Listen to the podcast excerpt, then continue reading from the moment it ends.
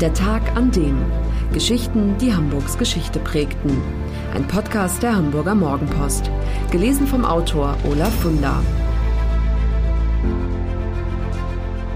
Der 1. April 1937.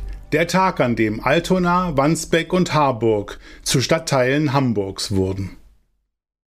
Wo die hohe Luftchaussee den Namen ändert und zum Lokstädter Steindamm wird und wo sich Martini und Troplowitz-Straße treffen, sollen sich irgendwo, überwuchert von Gebüschen, noch die alten Grenzsteine befinden. Denn da war Hamburg einst zu Ende. Erst vor fast 85 Jahren, am 1. April 1937, änderte sich das. An diesem Tag trat das Groß-Hamburg-Gesetz in Kraft. Die Stadt vergrößerte sich schlagartig um mehr als 80 Prozent. Wer sich die politische Landkarte von Hamburg und Umgebung aus der Zeit vor 1937 ansieht, schaut auf einen komplizierten Flickenteppich. Großhansdorf und Geesthacht, ja sogar das Amt Ritzebüttel an der Elbmündung sind Teil der Stadt, obwohl völlig abseits gelegen. Andererseits muss ein Hamburger, den es nach Wandsbeck treibt, in ein anderes Land reisen, nach Preußen nämlich. Seit Ende des Ersten Weltkriegs hat die Stadt Hamburg immer wieder versucht, diesen Irrsinn zu beenden. Aber die angrenzenden Landkreise haben sich beharrlich geweigert, Flächen abzutreten. Für Hamburgs Handel ist es jedenfalls sehr hinderlich, dass sich beispielsweise die Landesgrenze zu Preußen mitten durch das Hafengebiet zieht.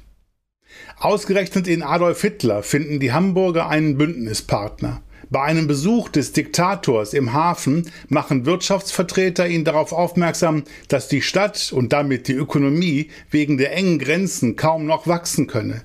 Hitler soll geantwortet haben, so eng könne man nicht denken. Kurz darauf bringt er das Groß-Hamburg-Gesetz auf den Weg. Dem Reichskanzler geht es dabei nicht im geringsten um das Wohlergehen der Hansestadt. Der Diktator denkt stattdessen an den längst geplanten Angriff auf die Nachbarländer. In der Hansestadt sitzt ein Fünftel der Mineralölindustrie und ein Drittel der Fischindustrie. Beide spielen eine große Rolle, da Deutschland, um kriegsfähig zu werden, unabhängig von ausländischen Rohstofflieferungen sein soll. Außerdem braucht Hitler die Werften, damit sie ihm eine Kriegsflotte bauen. Am 1. April 1937 ist es dann soweit. Mit ihren Unterschriften unter dem Gesetz verändern vier Männer die Geschichte der Stadt grundlegend. Adolf Hitler, Innenminister Wilhelm Frick, Finanzminister Graf Schwerin von Krosigk und Hermann Göring, der Beauftragte für den Vierjahresplan. Hitler kommentiert, dass die Reform mit einem Federstrich gelungen sei, eine Anspielung darauf, dass die Regierungen der Weimarer Republik dasselbe auch in so und so vielen Jahren nicht geschafft haben. Am Festakt im Rathaus nehmen etliche Persönlichkeiten des NS-Regimes teil. Hitler selbst ist nicht anwesend, aber er schickt Rudolf Hess, seinen Stellvertreter. Es gibt eine Großkundgebung auf dem Rathausmarkt, der jetzt Adolf Hitler Platz heißt.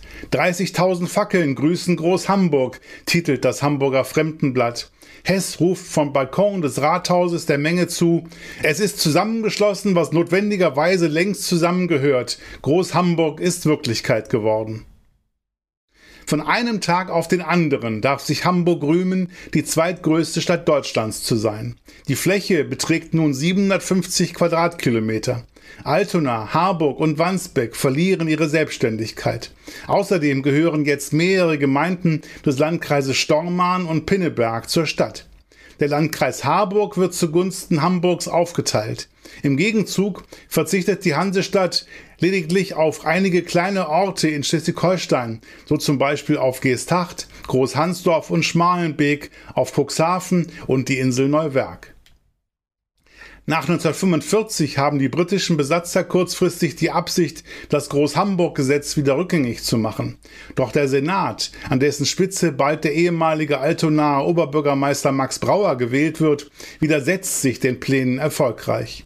Denn die Vorteile der Vereinigung, etwa die gestraffte Verwaltung, geballte Gewerbesteuereinnahmen, einheitliche Wirtschaftspolitik, überwiegen auch beim dringend erforderlichen Wiederaufbau der zerstörten Stadt. Sie haben sich bis heute bewährt. Und so gilt Hitlers Groß-Hamburg-Gesetz bis heute. Nur eins hat sich in der Zwischenzeit geändert.